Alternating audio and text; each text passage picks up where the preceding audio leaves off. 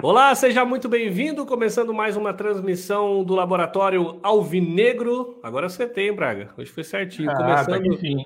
Até que enfim, transmitindo diretamente para toda a nação corintiana, porque hoje tem derby, já estamos ansiosos, desde cedo postando coisas nas redes sociais, falando que não tem copinha e nem mundial. Nosso aniversário de hoje é o Palmeiras, o jogo que rola 7h15 da noite na Neoquímica Arena, e é um jogo importantíssimo para a permanência do Thiago Nunes, né? Talvez ele vença essa partida vencendo esse jogo, tenha uma sobrevida. E para o elenco corintiano, que precisa mostrar serviço, principalmente contra o rival, depois da perda do Campeonato Paulista. José Braga, seja muito bem-vindo. Hoje está com a camisa diferente, aí, terceira camisa, aquela de São Jorge, né? Isso, é, de 2011. 2000, é que hoje, a minha é de 2010, a minha ainda é a mesma da outra live. É, Mas enfim. Para quem está acompanhando a gente pelo podcast, né? Todos, todas as nossas transmissões a gente faz com camisa do Corinthians, é lógico. Eu tô com a minha de goleiro do, do, do Centenário, Braga com aquela vermelha de São Jorge. E hoje, né? Tem que São Jorge tem que abençoar, né, rapaz? Porque tá complicado, hein? Ah, como sempre, né? Mas acho que vai ser mais um jogo daqueles medonhos, como tem sido Corinthians e Palmeiras nos últimos anos. E vamos ver se São Jorge vai estar de folga hoje ou vai estar a postos vendo o jogo.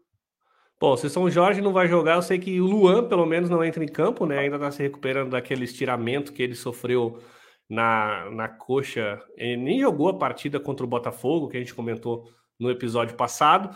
E muito se especulou sobre a escalação da partida de hoje, né? Depois do bom jogo que o Otero fez é, no sábado contra o Botafogo, né? A primeira partida da Neoquímica Arena.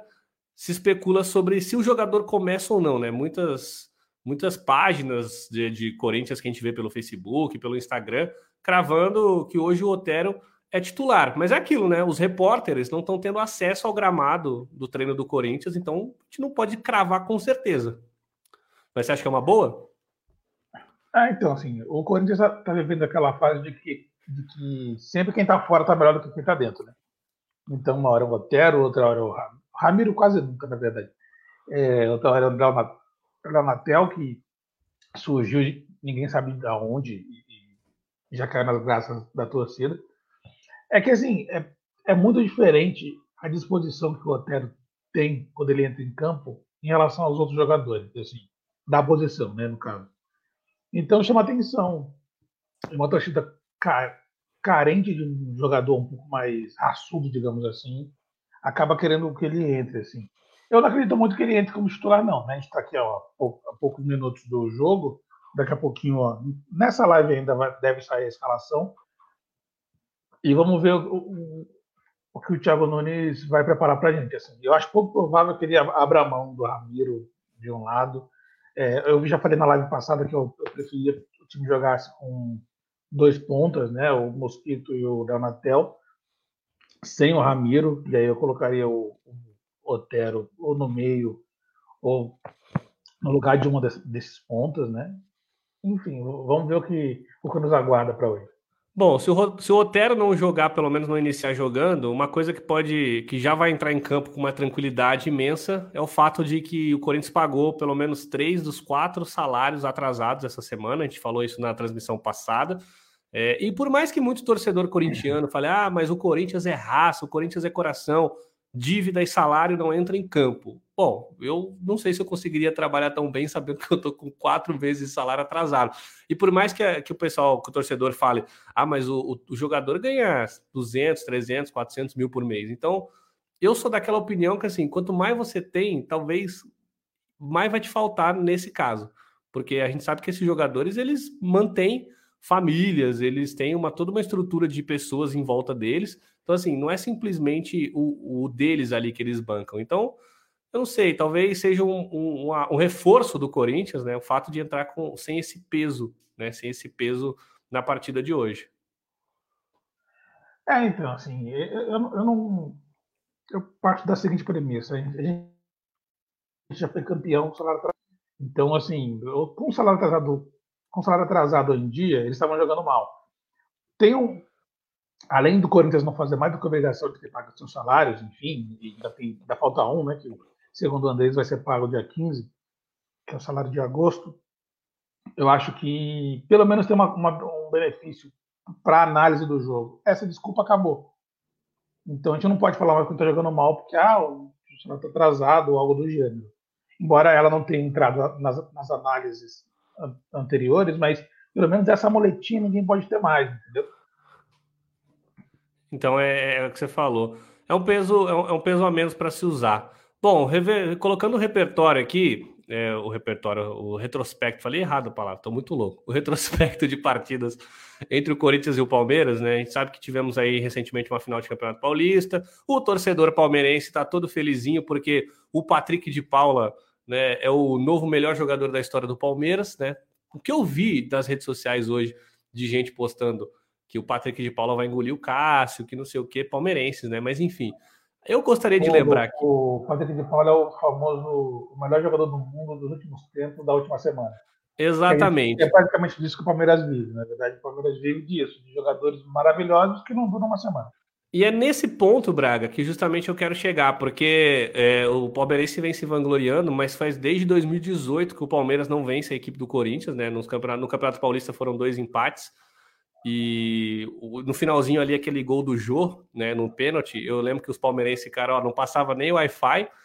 Então, assim, é, foi campeão nos pênaltis, beleza, pode comemorar. Mas, a meu ver, foi campeão no pior campeonato paulista dos últimos anos que a gente teve.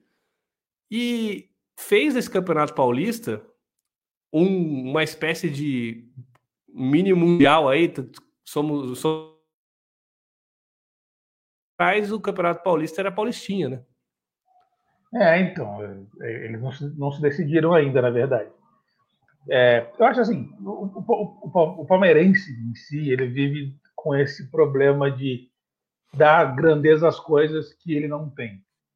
Então, quando, por exemplo, ganha um, um brasileiro, beleza, faz a festa, ganha um paulista, ah, vamos ver mais ou menos assim, contra quem é, como foi quando o pede não vale nada. Então, o peso da. A gente tem que tomar cuidado que o peso dos títulos do Palmeiras geralmente vem 20, 30 anos depois, né? Por fax ou por algum motivo.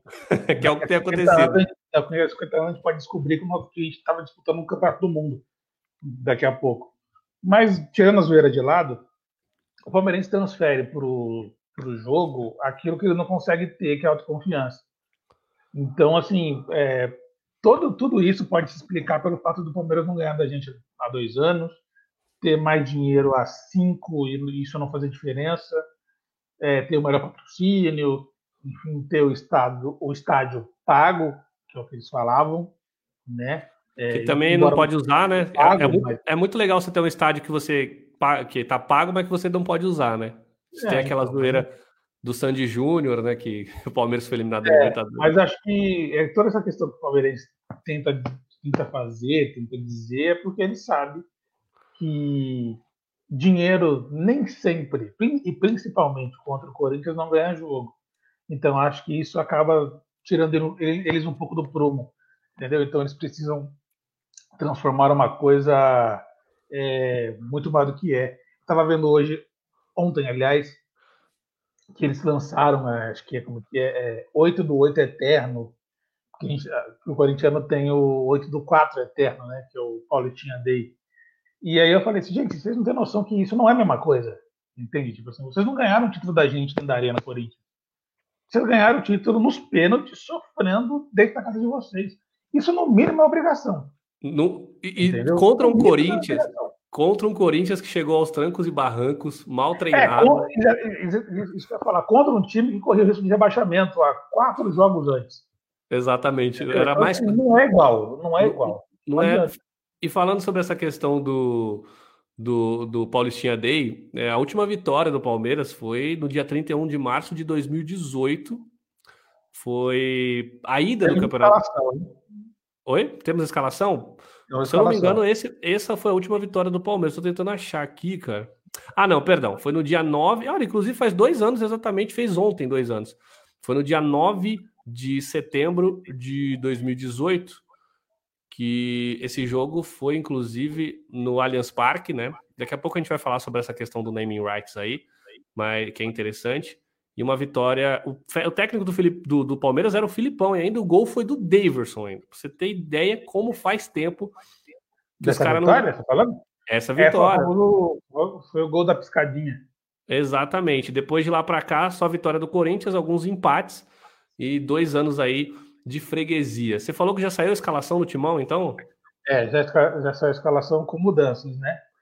É, Thiago Nunes, mais uma vez, não tem muita confiança no, no, trabalho dele, então ele tem que ficar mudando as coisas de uma hora para outra.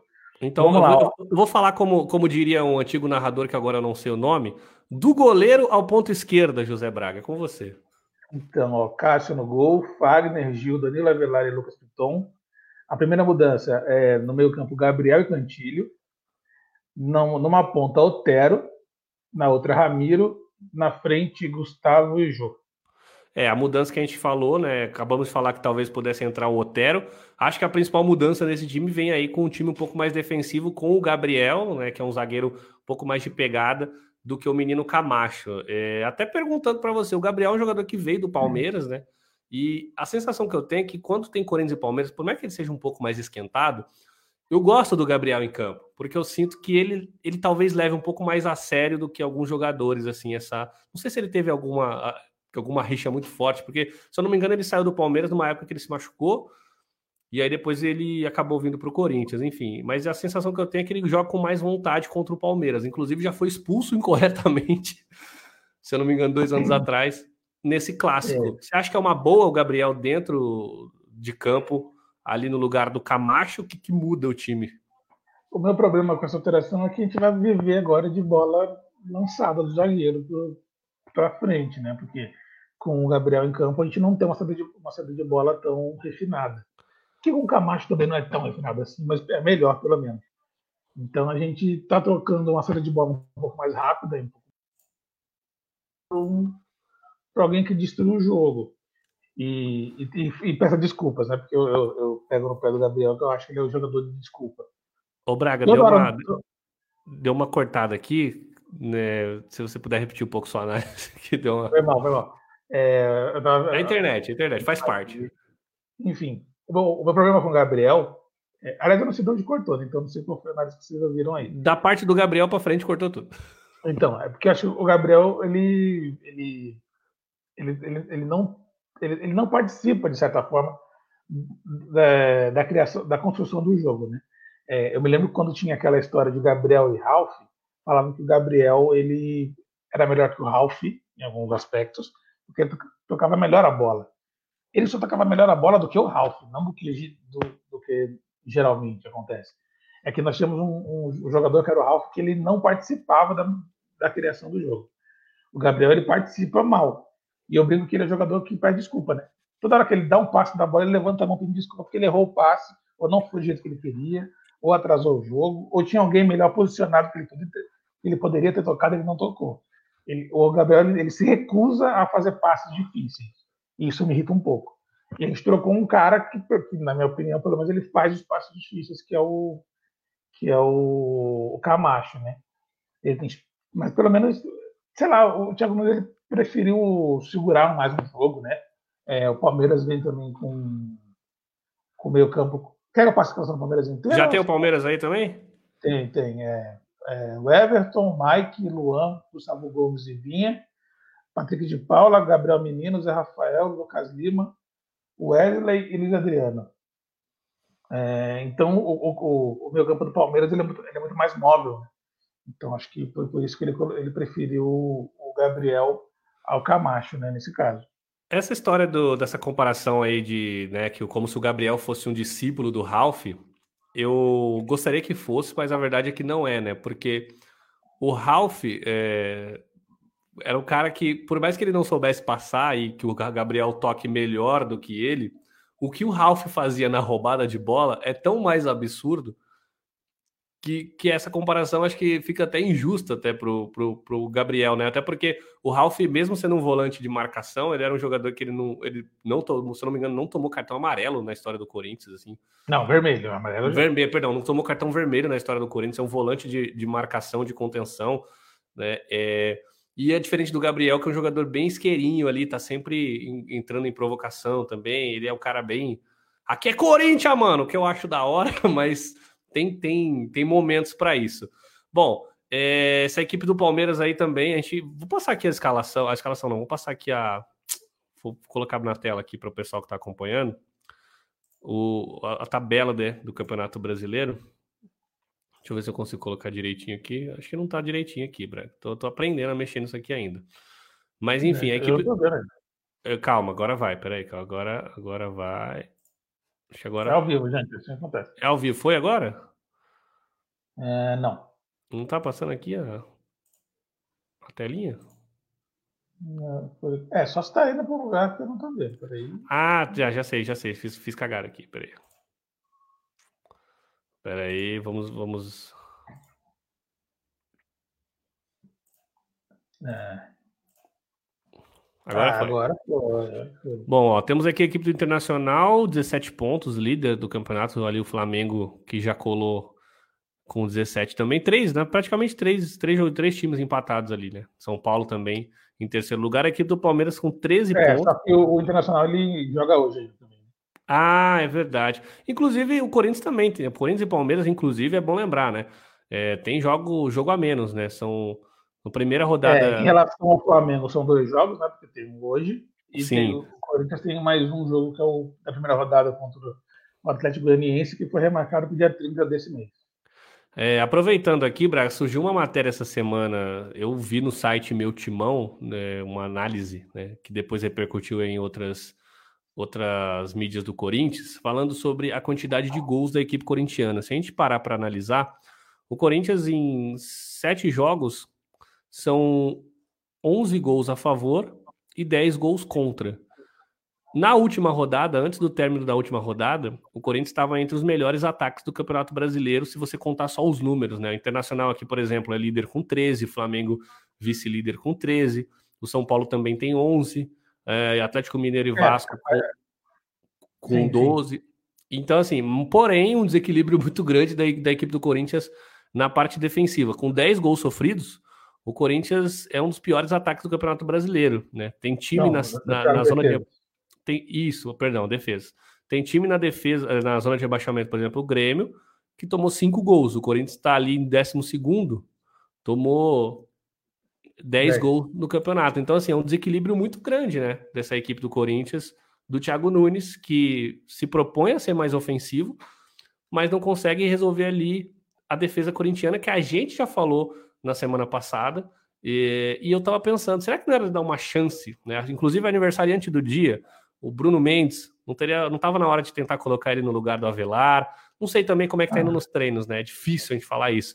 É, mas é que, é, é que eu acho que eu acho que o problema principal do Corinthians é, desses gols, se você perceber os gols que a gente leva, é nas costas, nas costas dos laterais. É, o Corinthians tem uma saída de bola tão lenta e tão, e tão pouco, é, como eu posso dizer, instintiva, quando o Corinthians perde a bola, geralmente o Fagner ou o Piton, antes do Sid Clay, agora o Piton, vão tomar a bola nas costas. E aí você vai ter Gil e Avelar mano a mano. Entendeu? Sim, então acaba assim. Eu acho que até se entrasse o Bruno Mendes, a gente levaria os dois gols. É, porque é, é, o que você quer dizer que. É, é, porque se a gente olhar, analisar realmente, o Fagner é um cara que hoje, nessa época, não tá subindo muito nesse campeonato, mas ele é um cara que sobe normalmente mais e tá com dificuldade para voltar também. Tanto que tem os últimos jogos aí que o Ramiro ali pela direita tá voltando para buscar mais que o Fagner. E o Piton também, que é um jogador mais ofensivo do que defensivo. Nessa parte, é, quem fazia essa, essa vez no ano passado era o próprio é, Avelar, né? Que era ali do lado do Piton. Mas, é, mas, nesse ano mesmo, quem fazia essa parte defensiva melhor era o Carlos. O Carlos Augusto. Só que nós, mas nós não tínhamos ofensivamente opção com ele, né? Então tem essa diferença. Então, assim, o Corinthians é um time que é desajustado. Ele não ataca em bloco nem defende em bloco, é meio cada um por si. E nesse ponto o Corinthians vai acabar levando muita bola nas costas, porque se você lembrar do, do segundo gol do Botafogo, o gol do Calu, é, foi basicamente isso, né? Uma roubada de bola no ataque, lançaram para ele na ponta, e aí ele fez o que ele quis, com o Gil, com, com o Avelar, porque é o Carlos Alexandre, se eu não me engano, que fez uma jogadinha. Sim, o, o, próprio Gil deu o bote errado nele, no, no, no, jogador do Botafogo, aí é, o Calu acabou recebendo, e aí contra o Avelar ficou muito mais fácil para o Calu, que é um jogador. É, é. Na verdade, ah. também o, o, o Gil ele deu o bote errado também no Calu, né? E o Avelar, na minha opinião, que é o problema que eu acho que existe, que é, ele não é zagueiro, então ele não se comportou como zagueiro. quando um zagueiro dá, é, dá o bote e erra o bote, o zagueiro dá sobra, que no caso era ele, chuta a bola. Ele, ao invés de ir na bola, ele quis proteger. Ele não fez nenhuma coisa nem outra, porque ele não protegeu, ele só se jogou. Tem um, tem um amigo então, meu. É um problema, não é zagueiro, de fato. Tem um amigo meu que é repórter, Rafael Jacobucci, é, inclusive cobre o Corinthians, né? Ele faz, participa da Rádio Crack Neto. E ele define o Avelar como zagueiro emocionado que é, é, aquela emoção, aquela gana de ir na bola, mas no fundo não passa de puro sentimento, né? Porque aquele lance que ele fez em cima do Calu. Desespero, na verdade. Desespero, né? O, o, desespero também é uma emoção, né? Então é, é então, complicado. Então, e ele tem uma coisa que me irrita um pouco também, assim, que ele sai caçando o atacante no meio do campo, às vezes. Isso dá, irrita porque dá um. dá uma. uma abre um, uma chaga gigantesca na, na, na defesa.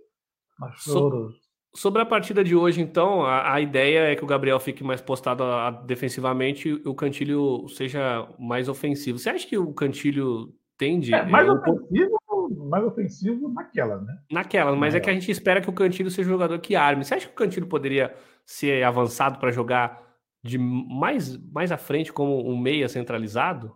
Eu vejo muito torcedor não, corintiano é, que, que pede. Eu acho que não, porque aí ele tem que jogar meio que de costas também, às vezes, né? Pro, pro, pro gol, digamos assim. Acho que a, a, a vantagem do Cantilho, desde a época do Júnior Barranquilha, é lançamentos longos, e para isso ele precisa estar de frente para o jogo, né? Para ele conseguir ver. E não, um pouco mais à frente, o chute a gol, né? Ele tem essa questão de chutar, de pegar a segunda bola, que é uma coisa que o Thiago Nunes não conseguiu fazer ainda, que o Corinthians fosse dono da segunda bola, né? Inclusive, é uma coisa que ele reclama durante os jogos, toda vez, ele fica gritando. É, a segunda bola é sempre do adversário, nunca é nossa. Então, acho que o Cantilho. Eu acho que eu faço. A única, a mudança que eu faria no Cantilho, e aí é uma questão bem conceitual, assim, e acho que no momento não dá para fazer isso, porque a gente nem treina direito e tal. Porque eu, queria o Cantilho mais atrás ainda. Eu queria o Cantilho de primeiro volante, começando o jogo. Eu acho que se tivesse ele de primeiro volante começando o jogo e colocasse, por exemplo, o Luan mais à frente, fazendo dupla com o Jô, mais, mais na frente, como ele jogava, que, que a gente não lembra, mas o Luan no Grêmio, ele era, ele era o centroavante do time. É porque o Grêmio era tinha um esquema. Nove, mas era um centroavante, né? Então ele, ele jogava mais próximo do gol. O esquema do Grêmio era todo voltado para o Luan finalizar, né? Exatamente, é. Então, ele... E aqui não. Então, eu acho que quanto mais. Acho que um dos problemas do Luan, além de vários problemas que ele tem, enfim, de ser meio desligado e tal, ele está jogando numa posição em que ele não participa muito do jogo. Porque ele está ele tá num, lugar ali onde estão todos os jogadores, né? E o Corinthians ainda fica insistindo em jogar pelo meio, tem volante, enfim, os zagueiros. Ele, eu acho que ele tinha que jogar mais à frente, ali com uma liberdade suficiente para ficar nas costas do volante, na verdade, né? Não de frente para o volante. Ele de frente para o volante, ele é uma presa muito fácil para marcação. Ô Bragueta, hoje uma live, uma transmissão um pouco mais rápida, né? Inclusive, daqui a pouco o jogo começa em 45 minutos. É, você acha que se o Thiago Nunes perder hoje, se o Corinthians perder hoje, não importa o resultado, ele cai? E sobre, quem sabe, se tiver uma oportunidade aí de trazer um novo é, treinador para a equipe do Corinthians, caso seja a derrocada do Thiago Nunes nessa data 10 de setembro, essa semana o presidente André Sanches falou em nome de Rogério Ceni. Você acha que o Rogério Ceni seria bem recebido pela torcida corintiana? Então, eu vou defender o André Sanches, por incrível que pareça. O Andrés ele não falou que ele queria ver o Rogério Ceni no Corinthians. Ele falou, ele falou que, ele... que, ele... não teria, ele não teria problema de ver, assim, ele falou que daqui ele é um, vai ser um bom técnico e tudo mais tal. Eu até acho que o Rogério Ceni vai ser um bom técnico, mas ele não é um técnico suficientemente capaz hoje para treinar uma equipe como o Corinthians, né? Inclusive, na, ele foi. Que ele teve no Cruzeiro deu, deu, deu o que deu. E, inclusive, é. acha uma puta hipocrisia o Cruzeiro voltar e vir atrás dele agora. É, então, enfim, o Cruzeiro também está num problema tão grande que eu acho que técnico para o Cruzeiro devia ser delegado de polícia. Depois iam pegar o Antônio Lopes. Talvez, talvez ajudasse. É, mas eu acho o seguinte: bom, enfim, eu acho que o, o Thiago Nunes não cai hoje. Não cai até porque o Corinthians está passando por mudanças no futebol, né? Para quem está vendo a live e não, não sabe, é, o Duílio foi desligado, na verdade, né, ele se desligou do, da direção da vice-presidência de futebol para fazer a campanha da, da candidatura dele a presidente do Corinthians. Então a gente não tem o vice-presidente do futebol, né? A gente tem o, o Eduardo Ferreira, o Jorge Calil, que ele nada é a mesma coisa. E o Andrés virou agora, virou, acumulou as funções. Então acho que o, o eu acho que o, o, o Thiago Nunes não tem muito como ser mandado embora agora. Lógico, se levar cinco gols hoje, vai saber o que pode acontecer. Mas eu acho que naturalmente ele, ele, ele não, não cai hoje, assim, uma derrota simples, enfim, ele não cai. Acho que a diretoria do Corinthians está preocupada com outras coisas no momento. Bom, você crava um placar para hoje aí, vamos tentar colocar uma. Aliás, inclusive, vou colocar as partidas aqui da equipe do Corinthians, enquanto você vai falando aqui qual que é o seu placar de hoje. Vou procurar aqui as próximas partidas do Corinthians nesse Campeonato Brasileiro. Ah, para mim hoje deve ser menos um a menos um.